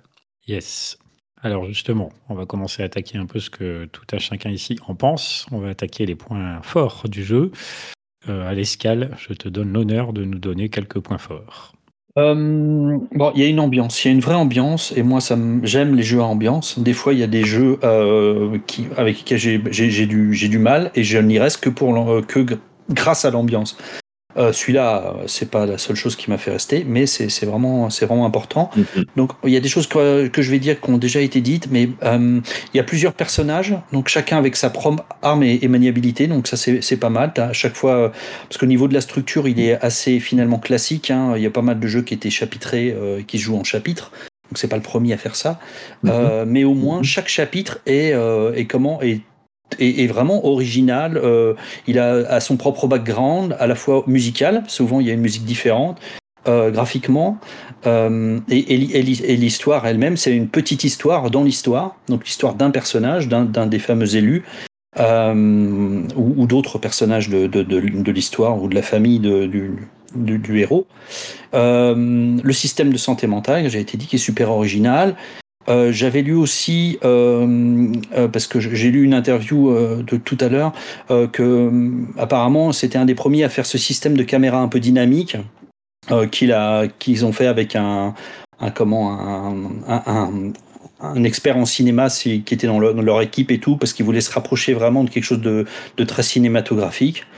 Euh, il disait que, enfin, quand je dis il, je parle du créateur du jeu. Il disait en gros que c'était des trucs qui avaient été repris après dans, euh, par exemple, dans, euh, dans, je sais plus quel, quel, lequel ici, si citait Prince of Persia ou je sais plus lequel il, citait exactement. Donc je ne veux pas dire de bêtises. Euh, donc l'ambiance Lovecraftienne, hein, ça c'est ça c'est clair. Lui, lui, voilà, lui lui-même il parlait de Michael Moorcock. Euh, il disait qu'en fait, ce qu'il avait, sinon par rapport à, comment Resident Evil, il disait que ce qu'il avait, ce qui lui avait plu dans Resident Evil, au-delà du, simple jeu d'horreur et tout, c'était le fait de, vivre une histoire à travers plusieurs personnages. Ça aussi, ça les avait, euh, apparemment, ça leur avait pas mal plu à lui et son équipe. Euh, et le système de sort aussi. Euh, le système de sort, la magie, elle est, c'est vraiment pas, mal foutu et notamment c'est vachement bien mélangé dans le. Il y a une bonne intrication dans le jeu parce que à la fois ça va servir la partie euh, aventure action et ça va servir le combat. Donc c'est vachement bien, vachement bien pensé. Voilà à peu près ce que j'ai retenu du jeu sur les sur les comment sur les sur ses qualités, on va dire. Bah, c'est déjà pas mal. T'es es passé super vite sur, sur certains points, ça, ça, vaudrait vraiment le coup de développer, mais je pense que ça va revenir, donc on va, on va en profiter pour, pour le faire. Mais c'est vrai que rien le système de magie, par exemple, mais bon, euh, euh, allez-y. Je vais donner la parole un peu à Sagaz. Qu'est-ce que tu pourrais euh, compléter ou ajouter à ces points positifs? Bah Moi, je parlerai d'une chose de César a parlé tout à l'heure, et c'était le côté psychologique. Les petites visions qu'on a tout au long du jeu. En fait, comme euh, bah, le coup de la sauvegarde, le son qui se baisse. Ah, alors, euh, ah, ah, je, me permets juste une petite parenthèse. Euh, alors attendez, on, va reprendre le, Alors déjà, si vous n'avez pas fait le jeu, attention, là il va y avoir des gros spoils. donc faites gaffe. Ça va spoiler, c'est euh, non, là, ouais, c'est donc coupé, revenez plus tard. Mais ouais, voilà. En fait, le, on va reprendre la jauge de, santé mentale. Cette jauge, elle est sur le côté de l'écran, comme la barre de la, jauge de vie et la jauge de magie. Et forcément, quand on voit des, horreurs, quand on voit des abominations, au plus elles sont nombreuses, au plus elles sont euh, grosses ou enfin abominables, euh, au plus on perd de santé mentale. Euh, pour recouvrir de la santé mentale, il y a la magie. On en parlera tout à l'heure puisque le Pascal l'a évoqué, ou de tuer tous les monstres justement, de, les, de achever quand ils sont à terre. mais le fait de perdre sa santé mentale, ça provoque des hallucinations. Et c'est un des coups de génie du jeu, c'est ce que tu disais, euh, Sagaz.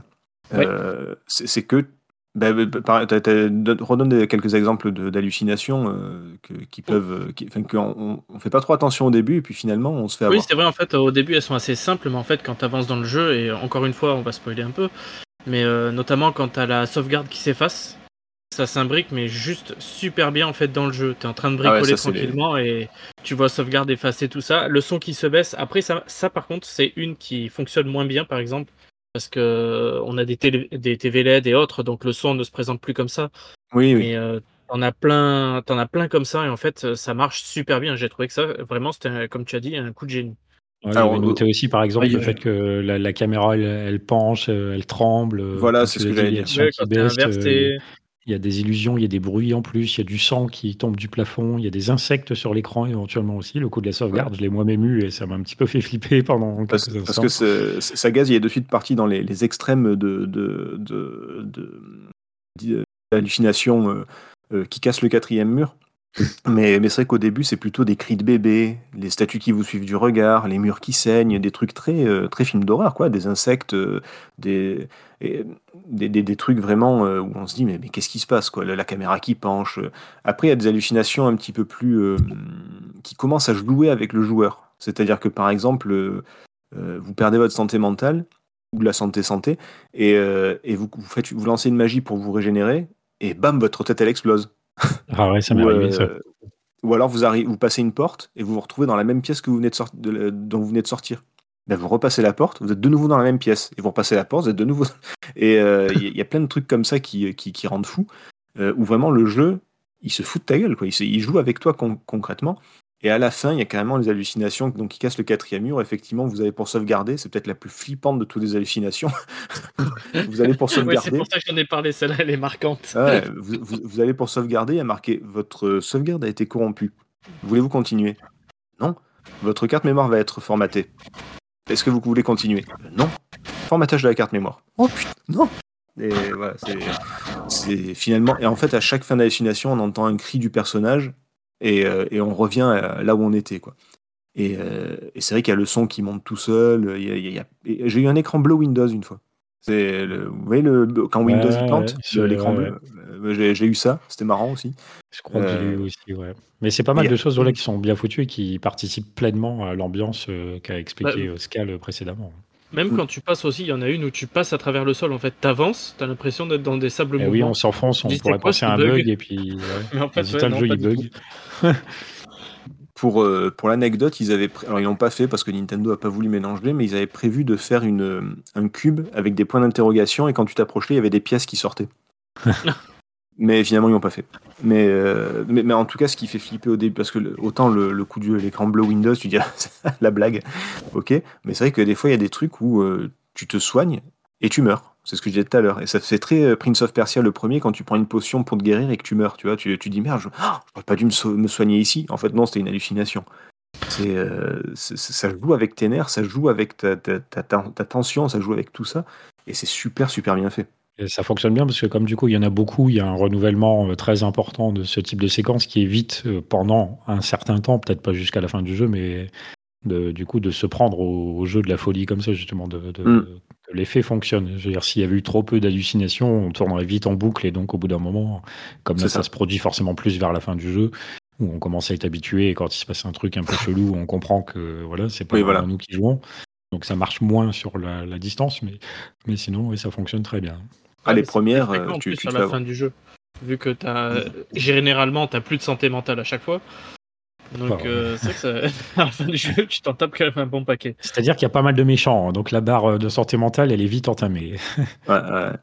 Euh, Est-ce que Sagast avait d'autres points positifs à ajouter? Euh, Moi, c'est surtout ce côté-là qui m'a qui m'a marqué. Après, je vais pas revenir à chaque fois sur sur les autres. Je vous en laisse un petit peu. Ben, de toute façon, en tout cas, moi, voilà, c'est ce que j'avais noté ambiance, les hallucinations, le chapitrage que j'ai assez apprécié, parce que du coup, globalement, mm. les chapitres sont pas trop trop longs. Donc euh, c'est bien équilibré. Euh, ouais, c'est assez bien équilibré. Ils sont variés et puis ils sont donc euh, très intéressants, comme Scal l'a expliqué, de par leur ambiance, la manière dont ils sont reliés par le scénario, tout ça, c'est quand même bien foutu. Un autre truc que moi là, j'ajoute vraiment en tant que joueur, c'est que j'ai très apprécié, contrairement à Resident Evil, de pouvoir sauvegarder quand on veut. c'est vrai. Parce que bon, comme on peut crever un peu n'importe où dans ce type de jeu, c'est toujours appréciable. Pas de machine à écrire. Voilà, en plus. Ouais, d'autant que, d'autant que les fins de chapitre euh, sont souvent des combats avec des. Euh, comment des. Non pas. Enfin, des, des, vagues d'ennemis. Et mhm. euh, c'est pas sûr de réussir le combat du premier coup. Donc, de pouvoir sauvegarder quand on veut, c'est, assez sympa. Puis il y a aussi le fait que c'est un jeu, vraiment le, le jeu d'aventure à l'ancienne où tu vas trouver des, des, comment, des, euh, des objets pour, les utiliser et tout ça. Et donc, on, euh, bah, comme tu peux mourir à tout moment, euh, c'est bien de sauvegarder parce que sinon, il faut que tu ailles de nouveau rechercher les objets, etc. Tu sais plus où t'en es après.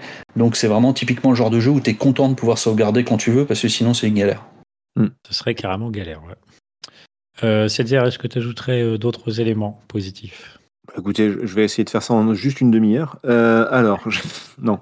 Euh, alors oui, bien sûr, il y a l'ambiance qui est, exceptionnelle, qui, euh, est vraiment ces personnages qui traversent les, âges pour, pour au final, désolé du spoil, mais bon, tous mourir en luttant contre les anciens. Et puis on, voit petit à petit ce que certains font ont des répercussions dans le, dans l'histoire des autres, etc. Euh, j'ai beaucoup aimé. Euh, le, jeu aurait pu être très répétitif parce qu'il est quand même assez linéaire, comme l'a dit Scal. C'est vrai que une pièce du manoir, une page, une histoire, un pouvoir, une nouvelle pièce du manoir, etc. etc. mais ce qui est cool, c'est qu'on retourne souvent dans les mêmes niveaux, mais le jeu se réinvente parce que comme le temps est passé, par exemple, on va, visiter un temple, on y retourne quelques centaines d'années plus tard avec un autre perso, ben, il y a eu des éboulements, euh, il y a le sol qui s'est ouvert qui laisse, un sous, qui laisse apparaître un sous-sol, il y a des nouvelles pièces qui, qui apparaissent et d'anciennes qui disparaissent, euh, euh, et, et, du coup on redécouvre le niveau à chaque fois. c'est comme le, le c'est quoi c'est une abbaye ou je sais pas quoi là dans lequel il y a le moine de pardon? J'ai dit, ouais, c'est ça, c'est l'abbaye en France. C'est la cathédrale d'Amiens, ni plus ni moins. C'est pour ça ah bah oui, je suis con, petite référence en introduction.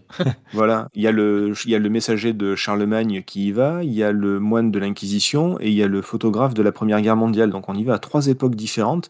Et à chaque fois, c'est pas les mêmes pièces, c'est pas la même ambiance, c'est pas pareil. C'est il y a tout qui est très différent et on découvre à chaque fois des choses. Et c'est ce qui aurait pu être ultra répétitif finalement euh, se réinvente. Donc ça, c'est plutôt pas mal. Même, euh, des persos d'anciens temps. Bon, ça spoil encore un petit peu, mais euh, dans la cathédrale d'Amiens, justement. Mmh, mmh. Un, des persos qui est mort que tu retrouves un peu plus tard. Oui, c'est parfois par le biais de, certaines visions et tout. Mais c'est vrai que c'est bien foutu parce que, comme tu expliques, on pourrait tomber dans une routine et par le, changement d'époque, d'ambiance, de héros aussi incarnés et mmh. d'armement. Tout ça parcourt, euh, enfin tout ça concourt à un assez bon renouvellement du jeu le long de son aventure. Et ce que j'aime beaucoup aussi, c'est que le système de jeu est quand même bien foutu. C'est-à-dire que pour les combats, euh, on peut viser la tête, les bras, les jambes des, adversaires, des monstres. ce qui fait qu'il y a plusieurs tactiques qui peuvent se faire. Hein. Par exemple, tu peux faire sauter la tête d'un monstre, vu qu'il continue à bouger mais qu'il voit plus, bah, il peut taper les autres monstres à côté de lui. ils peuvent se taper entre eux, ce qui est pas mal aussi, ça, t'évite de, de, mourir bêtement. tu peux leur, bah, leur couper les jambes pour éviter qu'ils t'arrivent dessus trop vite. Euh, si, tu leur, euh, si tu leur tires dans les bras, bah, du coup, ils peuvent plus te taper, ce qui, est, ce qui est plutôt pas mal aussi. Donc, il y a une espèce de petite dimension euh, tactique qui est, qui est, plutôt intéressante. Alors, tactique avec beaucoup de parenthèses, de guillemets et tout ça. On n'est pas dans un vrai tactique, mais, mais c'est intéressant. et la magie, la magie, c'est cool parce qu'on trouve des runes. Et le principe, c'est de les assembler pour essayer de trouver des formules. Alors, soit on trouve la formule directe et on peut faire la magie, soit on essaye nous-mêmes avec les mots de trouver quelque chose. Par exemple, si on fait la rune absorption avec soi-même, les deux runes, eh ben on se guérit. Mais si on fait absorption et zone, eh ben ça révèle des portes cachées. C'est, il y, a tout un système où on peut essayer de trouver des magies soi-même et c'est plutôt cool. Ça, c'est plutôt, euh, pour les curieux, c'est plutôt intéressant. Et alors, euh, tu sais que vous savez que c'est un système qui, euh, qui vient d'un jeu qui est un grand classique et, qui s'appelait Dungeon Master où mmh. tu avais exactement ce système de runes euh, comment, à, l'époque où tu pouvais aussi t'amuser à essayer de trouver. Soit tu attendais de trouver les parchemins dans, dans le. parce que c'était un dungeon crawler euh, euh, à, l'époque, soit tu, donc soit tu trouvais les parchemins, soit tu faisais des essais et puis tu pouvais, tu pouvais tomber sur le, la, bonne formule. Quoi.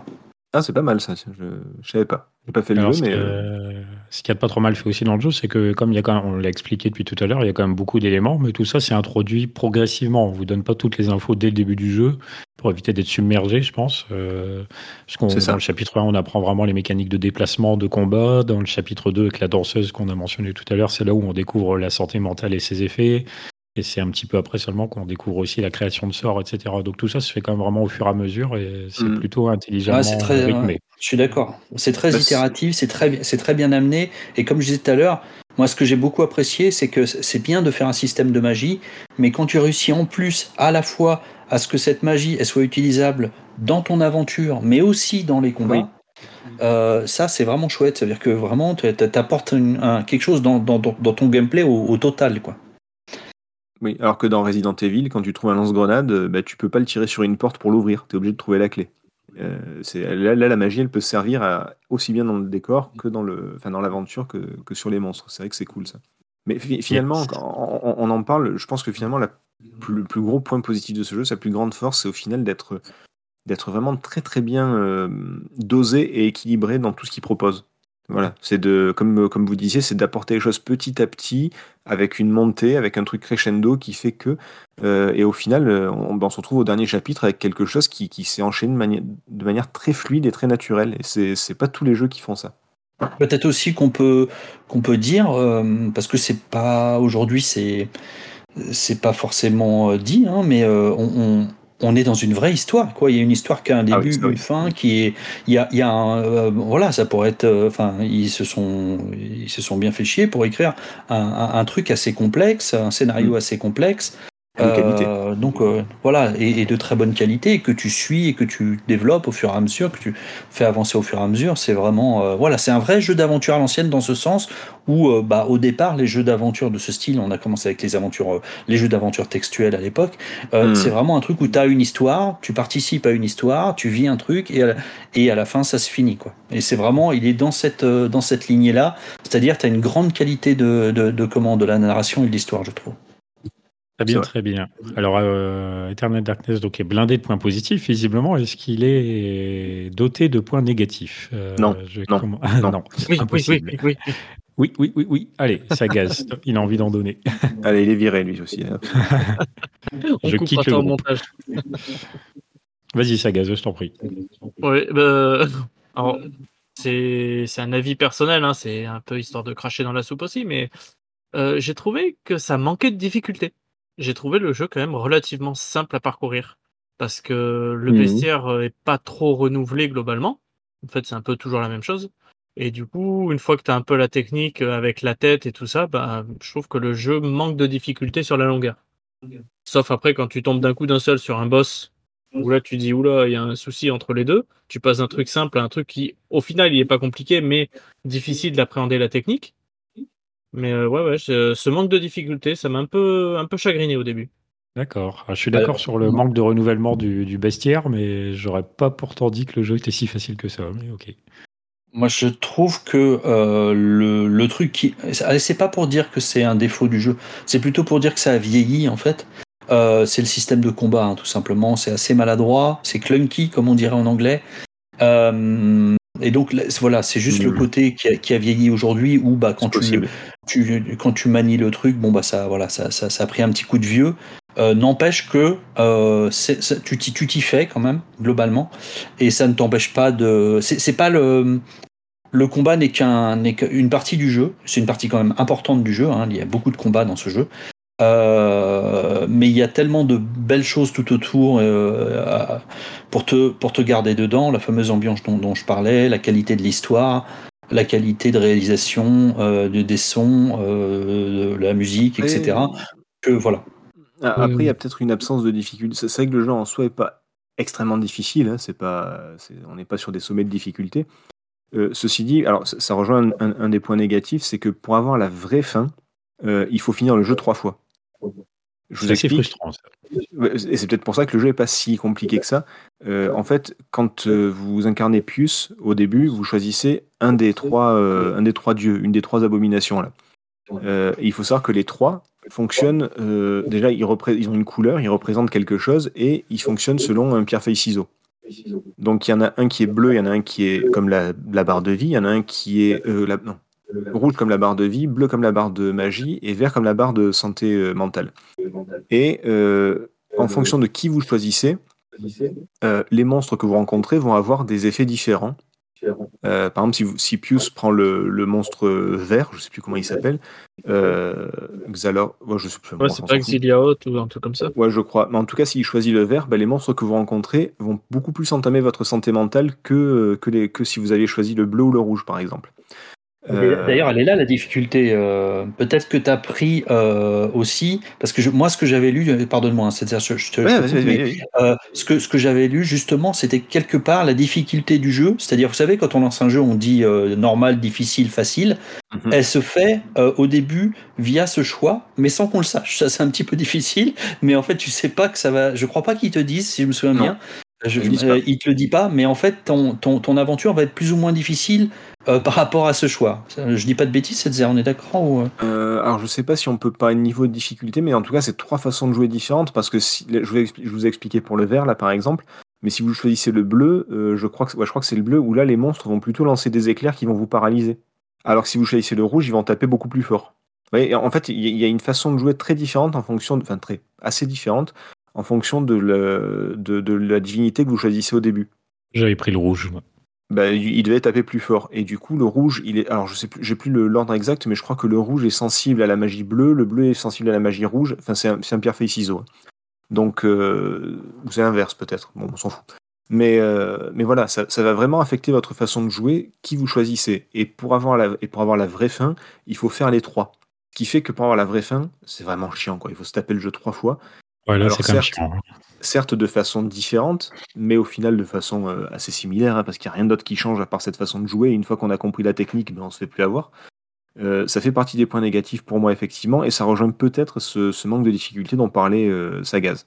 Alors pour rebondir aussi sur ce que Sagaz expliquait, effectivement, le jeu manque un peu de renouvellement et peut-être pas trop trop difficile. Par contre, quand on est dans le chapitre avec le journaliste, le mm. reporter, comme on a parlé tout à l'heure, on se tape un bon boss de fin des familles euh, à la fin de ce chapitre. Et alors, un boss de fin qui était, pour ma part, euh, bien galère parce que c'est un boss qui ne peut se battre qu'à base d'attaques magiques. Donc, déjà, il faut trouver comment, lesquelles. Et il faut réussir, euh, du coup, à s'en sortir, mm. sachant que quand on fait des attaques magiques, la petite problématique, c'est qu'on doit rester immobile le temps qu'on fasse le sort. C'est le gardien, là. C'est le... Ouais, ouais, ouais. Et donc, euh, c'est un peu euh, galère parce que quand on arrive à ce niveau du jeu, on a des sorts qui sont relativement puissants. Donc, il demande un cercle, entre guillemets, de 5 ou voire 7 euh, icônes. Donc, le temps que le gars il fasse son petit speech, là, c'est assez long. C'était franchement. Pour ma part, ça a été bien casse-pied. Ouais, c'est de lui dont je parlais que tu arrives sur un boss, tu dis putain, il faut, faut trouver comment le tuer. Mais en fait, une fois que tu as la technique, le boss, il a pas trop de difficultés. Surtout quand tu es proche de lui. Alors après, moi, du coup, à gauche. Ouais. Après, paradoxalement, du coup, j'ai trouvé le boss de fin plus facile parce que lui s'attaque à base d'attaque physique. C'était plus, plus évident, j'ai trouvé. Mais après, bon, moi, j'ai eu un petit souci, là, c'est vraiment très personnel. C'est qu'apparemment, la manette que j'utilise sur mon PC, le joystick gauche, visiblement, ne se centre pas parfaitement, parfaitement. Donc de temps en temps, je lançais ma magie et pour je ne sais quelle raison, mon bonhomme il s'est déplacé, donc il a annulé son sort et donc je perdais ma magie, mais il n'a pas fait son sort.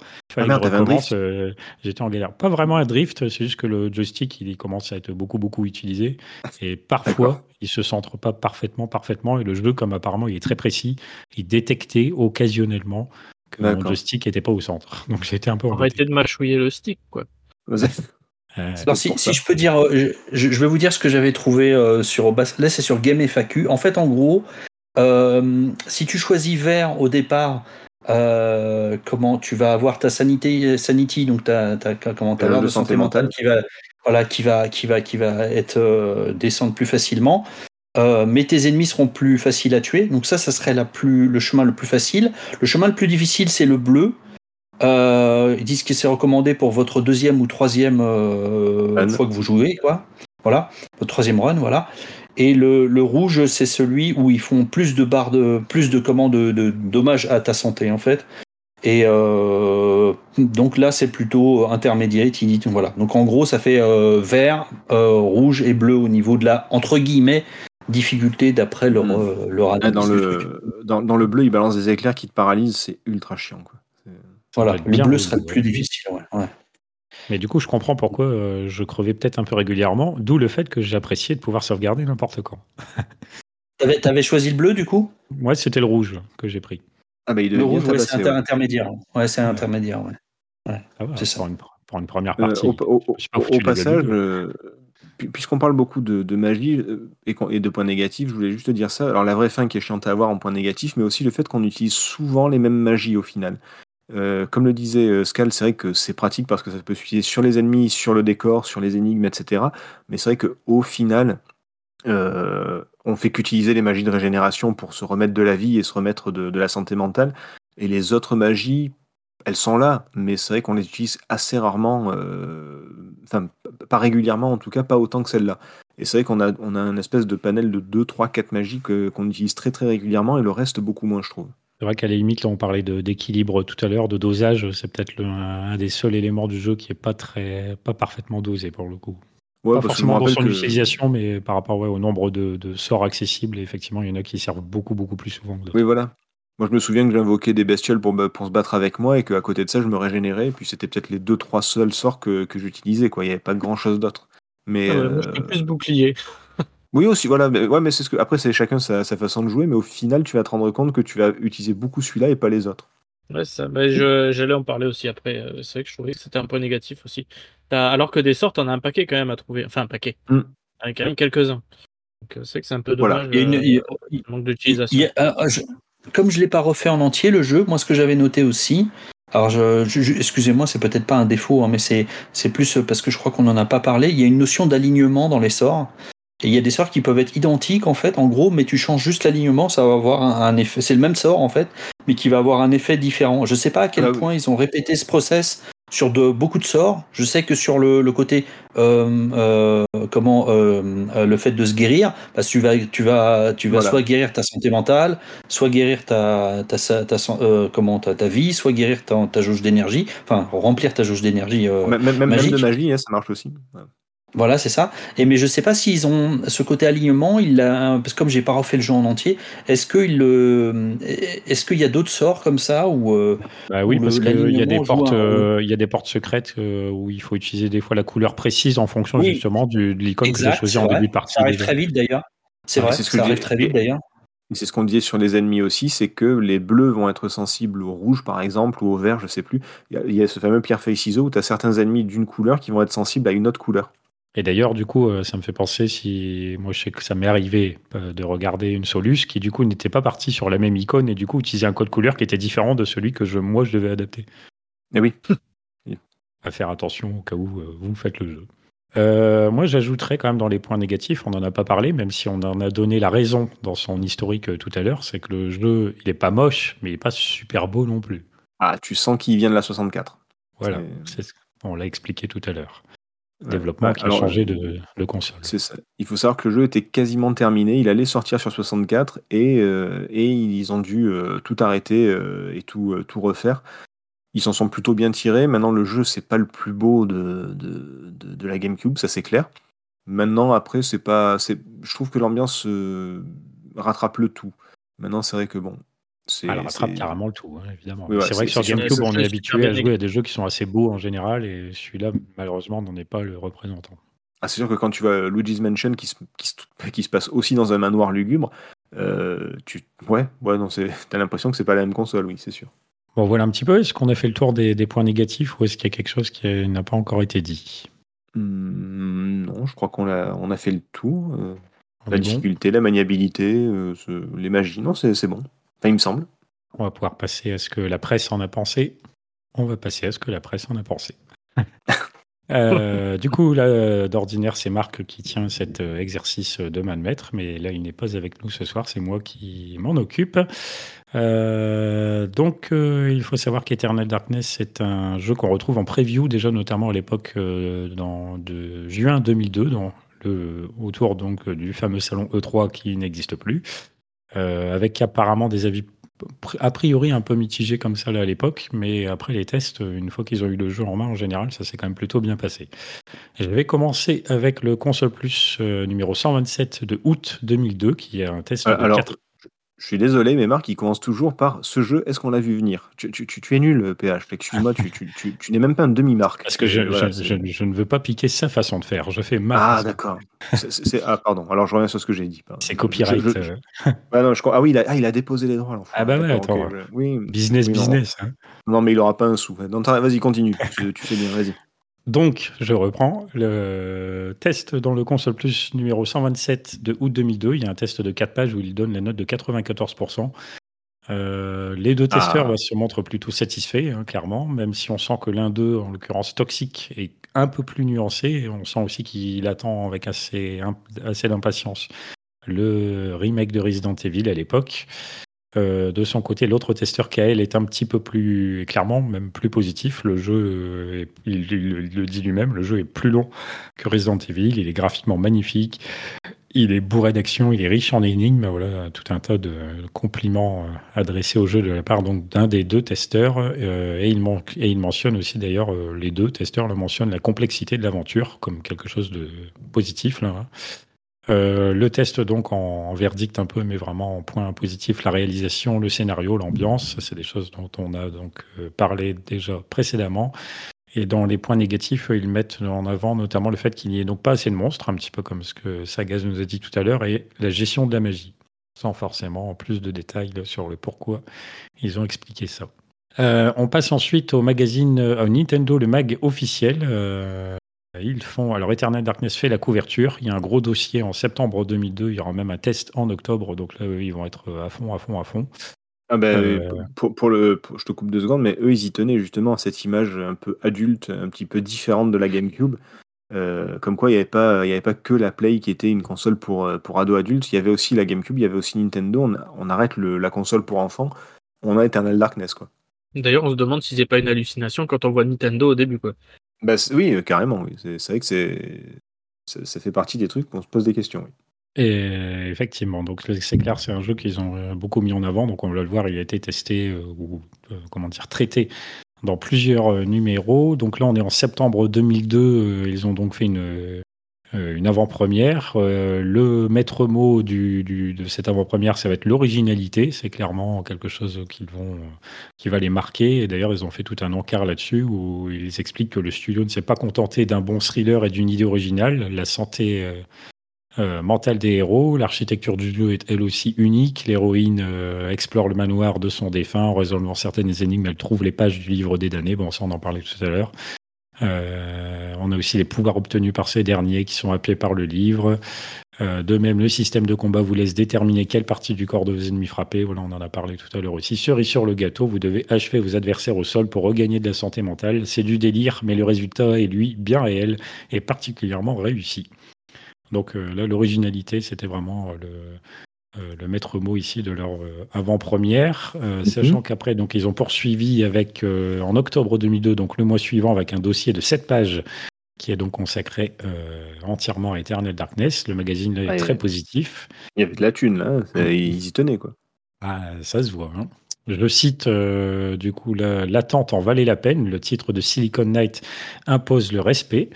Euh, le, dossier mentionne également les références littéraires du jeu, euh, notamment donc Lovecraft euh, ou Poe par exemple. qualifie de fascinant le système de progression de l'histoire avec ses chapitres, parle aussi de combats crédibles et stressants qui participent à l'atmosphère du jeu. le dossier note également que Eternal Darkness est un jeu, trois petits points, jouable. Contrairement à la plupart des jeux du genre, il suffit de pousser le stick vers le bas pour aller, trois petits points, vers le bas. Alors oui, c'est vrai que c'est Scal qui disait que ça avait vieilli. Euh, ceci dit, on n'est pas non plus dans la maniabilité tank des vieux Resident Evil où, euh, où tu te déplaçais en fonction de l'orientation de ton personnage à l'écran. Là, effectivement, c'est tout con, mais si t'appuies en haut, tu vas en haut. Quoi. ça a l'air de rien dit comme ça, mais pour les, les, plus, euh, les plus vieux, ceux qui ont, joué qui, qui, ont joué à Resident Evil sur la première play, ils comprendront que c'était bien bien chiant quand même. C'était c'est un peu plus spécial, ouais. C'est du coup une jouabilité qu'on fait plus beaucoup maintenant. Donc c'est vrai que pour ça, Eternal Darkness est peut-être un petit peu plus accessible maintenant. C'est ça. Euh, dans le dossier, alors il se conclut avec euh, un dernier paragraphe qui parle d'expérience unique.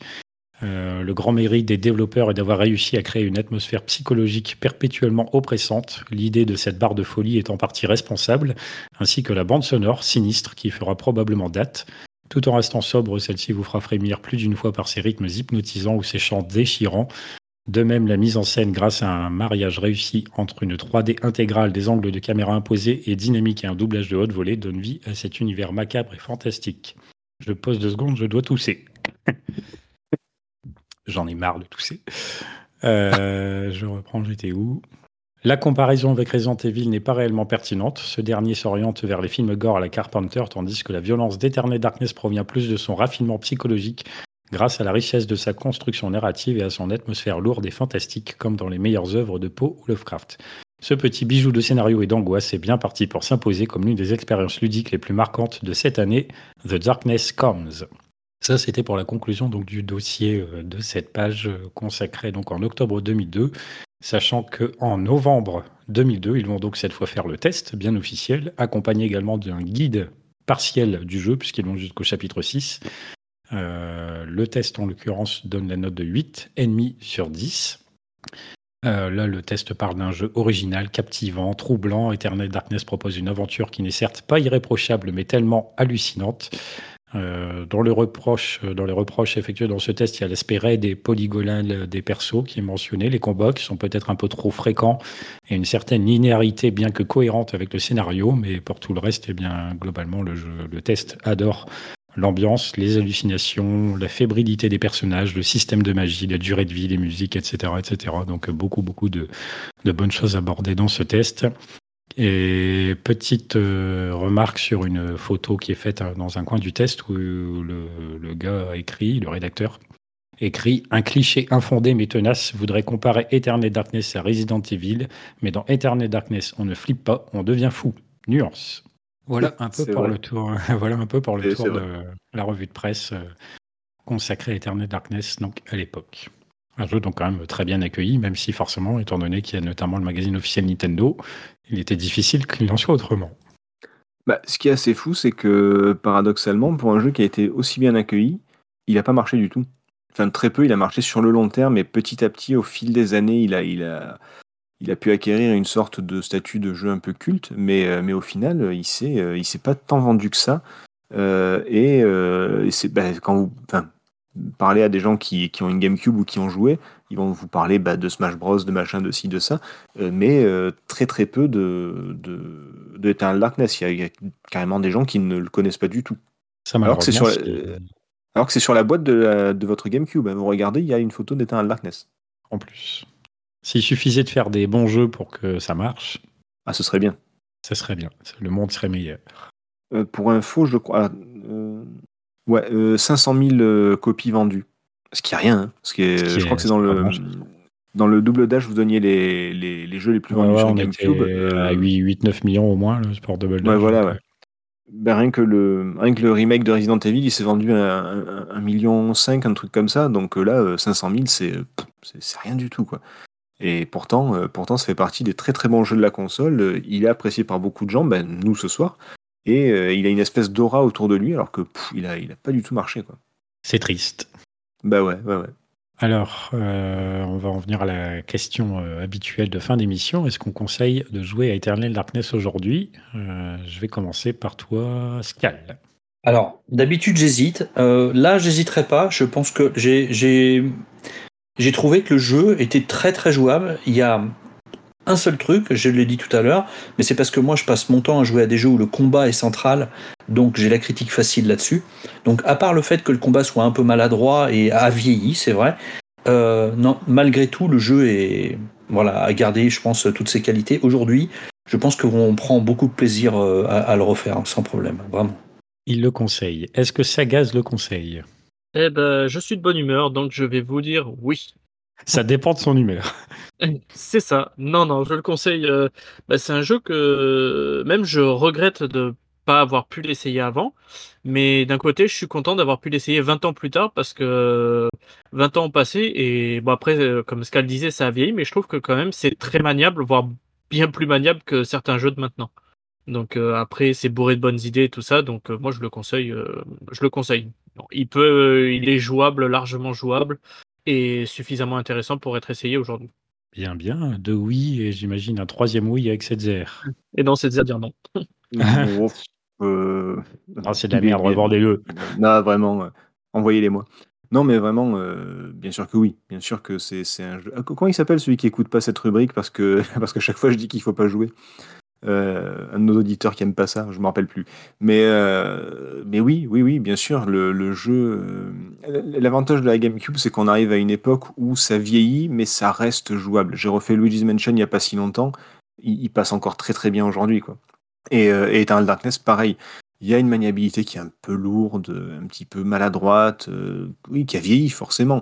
Les graphismes un petit peu aussi. On voit bien qu'on n'est pas sur sur, euh, sur les dernières cartes graphiques, etc. Bien sûr, mais en même temps, le jeu, il a tellement d'autres trucs à proposer que ce serait vraiment dommage de, de, le rater, de ne pas l'avoir fait. Voilà. D'ailleurs, euh, oui. vas-y, c'est fini. Non, j'allais pas obligé de faire l'aventure en son intégralité, de faire trois fois le jeu pour la vraie fin. Vous la prenez sur YouTube, ça va très bien. Mais, euh, mais au, moins le faire une fois, ce, serait vraiment dommage de, de, de, le rater. Voilà. Je voulais juste te dire, c'est pas forcément lié au jeu lui-même, mais c'est vrai que quand on, quand on y pense, euh, la, la, 3D elle est arrivée euh, pratiquement avec la PS1, euh, ça commence à être popularisé. Mhm. mais globalement, elle devient agréable et jouable, mais vraiment très très jouable avec la GameCube. Elle, elle, commence à être jolie en plus d'être d'être agréable à jouer quoi. Ça avait, ils avaient commencé à poser les fondations avec évidemment 64 là Super Mario 64, mais c'est là je mhm. trouve que je, rappelle toujours Sands in Time, à mon avis, euh, aujourd'hui, euh, je pourrais y rejouer euh, les yeux fermés, quoi. Il serait toujours aussi agréable et beau le jeu. Oui, c'est à partir de, cette génération où c'est bah, Dreamcast, Play 2, etc., Xbox bien sûr, qui est, encore plus performante. Bah, mine de rien, la GameCube est souvent, comment on peut dire, sous-estimée, mais elle est techniquement elle est plus puissante que les deux, donc les graphismes sont quand même, sont quand même cool, quoi. Il n'y a, a qu'à voir les conversions de tout un tas de jeux sur PS2 pour s'en convaincre. Hein. Oui, c'est effectivement. Non, mais c'est vrai que la, 3D, enfin, je, pense que les fans de, de jeux de la, play, euh, de la première Play, par exemple, euh, n'ont pas rejoué au jeu depuis longtemps parce qu'ils oublient à quel point c'est moche. Et, même les jeux cultes, hein, je veux dire, même les, jeux importants de la Play, euh, je vais encore me faire des potes, mais FF7 et Metal Gear, par exemple, pour ne citer que, les gars, Sagaz et, et, PH, mais dans Metal Gear, les personnages n'ont pas de visage. Ils n'ont pas de visage, non. Ils n'ont pas d'expression, du coup. Et dans FF7, les polygones, enfin les persos sont dégueulasses quoi. C'est vraiment, hein, c'est infâme. Bah, tu balades des hmm Tu balades des, carrés, il dit. Bah, ah, des cubes en l'occurrence, mais. Oui, voilà, c'est ça, c'est ça. C'est ça. Mais, mais oui, c'est c'est une génération plus compliquée. Oui, euh, comme dit, comme dit Escal, ça devient grave à partir de cette génération, et du coup, même si ça vieillit, ça passe. Ça passe. Ça passe mieux. en tout cas, voilà, euh, j'ajouterai un quatrième oui à ce, à cette suite, puisque du coup, je me dis, moi, à la base, donc ça m'intéressait sans plus, parce que je suis pas spécialement branché euh, jeu d'horreur, survival, action, tout ça, c'est pas particulièrement mon délire. Et pour autant, euh, effectivement, le jeu est blindé de qualité, puisque suffisamment de qualité pour que même moi, qui ne suis pas trop client, ait accroché au jeu et donc les mêmes carrément terminé. Donc, euh, je suis bien obligé de dire que c'est effectivement un jeu à recommander aujourd'hui. J'ai pas eu le sentiment, oui, comme on l'a expliqué vite fait, il y a deux trois bricoles qui vieillissent un peu, qui peuvent être perturbantes, mais on s'y fait quand même assez bien. Et au final, il n'y a pas tant de, de blocage que ça, même 20 ans après. Donc, euh, j'aurais également tendance à recommander Eternal Darkness Sanity's Requiem. Quelle belle émission. J'ai un petit, un petit trivia euh, pour dire du bien. De, je ne pouvais pas comment ne, ne, pas penser de bien de ce jeu finalement parce que le créateur, dans une interview de lui, il dit ce qui lui a donné, qu'est-ce qui vous a donné envie de, de, jouer, à, quel jeu vous a donné envie de devenir développeur en gros, et il a répondu Speedball, voilà, tout est dit. Ah, mais voilà, on comprend tout. Là, il faudrait écouter euh, l'émission qu'on a faite sur Speedball pour comprendre pourquoi Scal tient ses propos. Tout s'explique. La boucle est bouclée, magnifique. Très bien, bien merci les gars. Euh, on va terminer l'émission là-dessus. Euh, comme d'habitude, pour une poignée de gamers, c'est sur. alors, je, un jour, je saurai plus clairement sur quel réseau on est et compagnie. Il y a Discord, il y a Facebook, ça c'est sûr. Je ne sais jamais s'il y a Instagram ou s'il y a autre chose. Il y a, ah, peut-être Instagram, ouais il y a Instagram et je suis toujours en train de me demander s'il n'y a pas une histoire de mot de passe qui avait été perdu. Mais... Euh, quoi qu'il en soit, on est assez présent sur le Discord. Il y a les, différents canaux de discussion qui correspondent à nos différentes émissions. Il y a les rétros, bien sûr, mais il y a aussi des actus, euh, des saloons, des tests. Euh, donc il y a quand même de quoi faire, de quoi écouter, voire réécouter. Profitez-en, n'hésitez pas à nous rejoindre et à discuter éventuellement, ce sera avec plaisir. Euh, nous, on se retrouvera d'ici 2, 3, 4 semaines pour un prochain rétro. On va terminer en musique avec la piste qui s'intitule, puisque là, du coup, on a fait un podcast exceptionnellement un peu plus long. Euh, sur ce jeu, ben, on va diffuser une musique un petit peu plus longue aussi qu'à l'accoutumée pour terminer avec la piste A Purpose euh, de la BO de Eternal Darkness qui va vous mettre un petit peu dans, dans l'ambiance éventuellement si vous ne connaissez pas le jeu comme ça ça vous mettra bien dans le bain ça sera sympa pour terminer. Merci les gars d'avoir euh, contribué à cette euh, très sympathique émission, je pense. Merci à Setzer, du coup, qui nous a fait honneur de sa présence. Merci de m'avoir invité, c'est gentil. Mais bien sûr, la porte reste ouverte. Euh, on s'organise en fonction des prochains jeux à tester. Si, j'arrive à trouver du temps, promis, je, je repasserai. Ça roule. Merci aussi à toutes celles et ceux qui nous ont écoutés. Et puis on se dit à la prochaine. Salut